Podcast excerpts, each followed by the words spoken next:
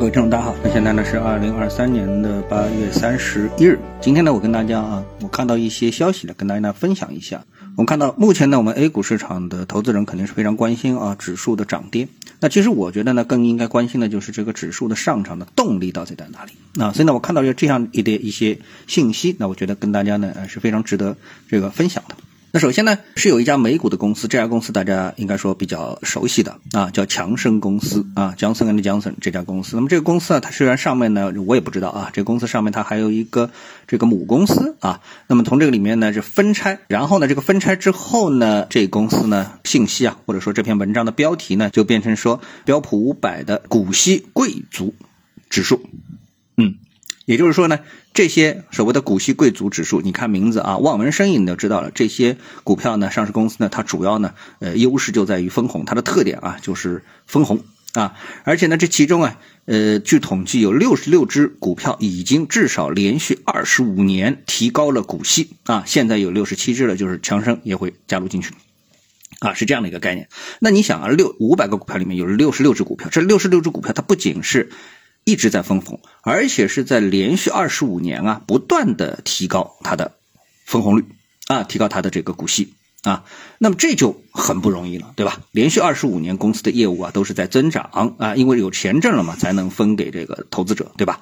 好，那么对照这样的一个指标的话呢，那我们在 A 股市场里面，其实我们应该说啊，很难找到啊这样一个对标的公司，就是什么公司它在连续的分红没问题，但是连续的提高它的这个股息啊。啊，就比如今年分一块，明年分一块零五，后年一块一毛啊，这这个我觉得啊，印象当中就比较少了。那我也看了一下我们的这个 A 股里面，因为我们 A 股里面的分红的大户呢，那肯定那论历史悠久，那无非就是茅台啊，再加这个银行，对吧？那么我们看到这银行呢，它一直是连续的在分红的，分红的这个股息率也不低啊，但是呢。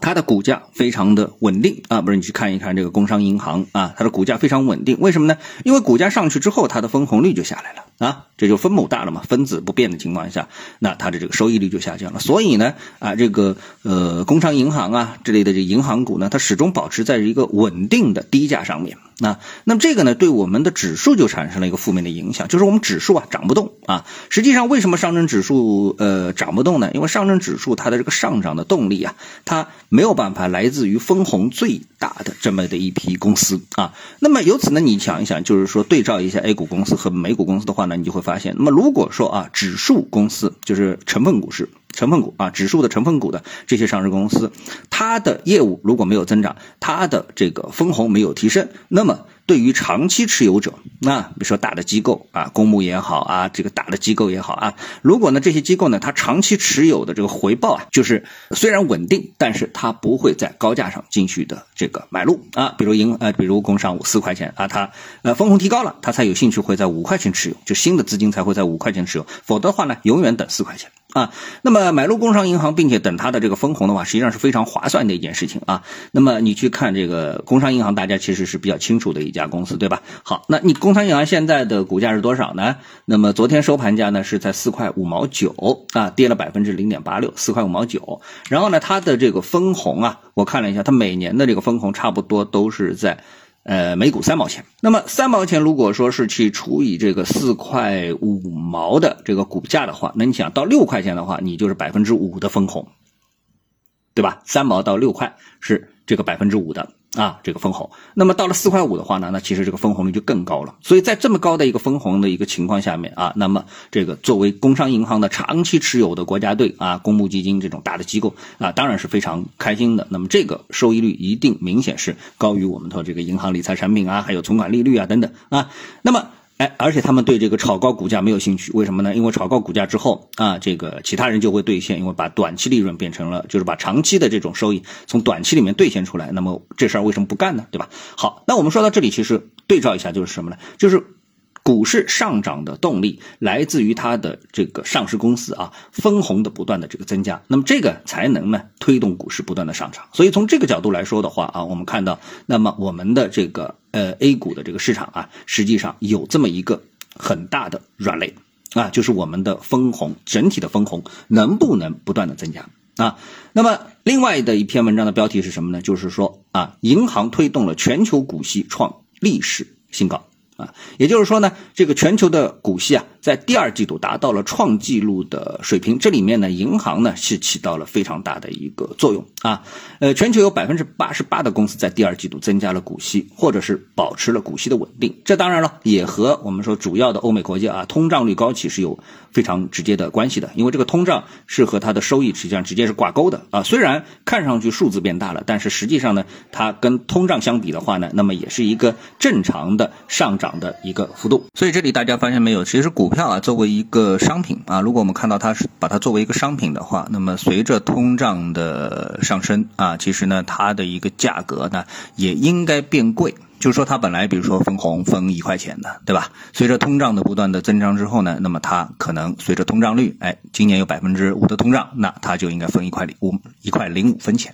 啊，这是一个呃比较正常的这么的一个匹配啊，所以从这个角度来看的话，那我们是不是有理由相信，在我们过去这么多年里面，如果说你是以上证指数为例的话呢，那我们中国的通胀率是不是没有发生任何的变化？我们一直是处于平价的水平啊，这个物价啊从来没有上涨过呢？那我相信大家对此可能不会持一个赞同的态度。当然，这是一个问题的另外的一个角度啊。我们从股市本身的上涨来说的话啊。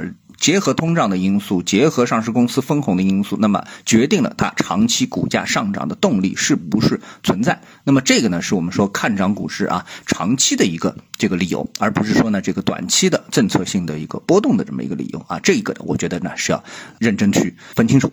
那么我们看到还有一个数据啊，我想跟大家分享一下，就是呢，呃，因为苹果呢在九月十二日呢，它会有一个新的产品发布会，那么很有可能呢就会发布它的新一代的手机 iPhone 十五。啊，那么报道呢？据报道啊，这个 iPhone 十五的基本款的售价呢，可能呢是七百九十九美元啊，这是媒体分析出来的这么的一个价格啊。那么最初的 iPhone 在二零零七年六月上市的时候呢，它的售价是四百九十九美元。你看，哎，它是不是一直在涨价？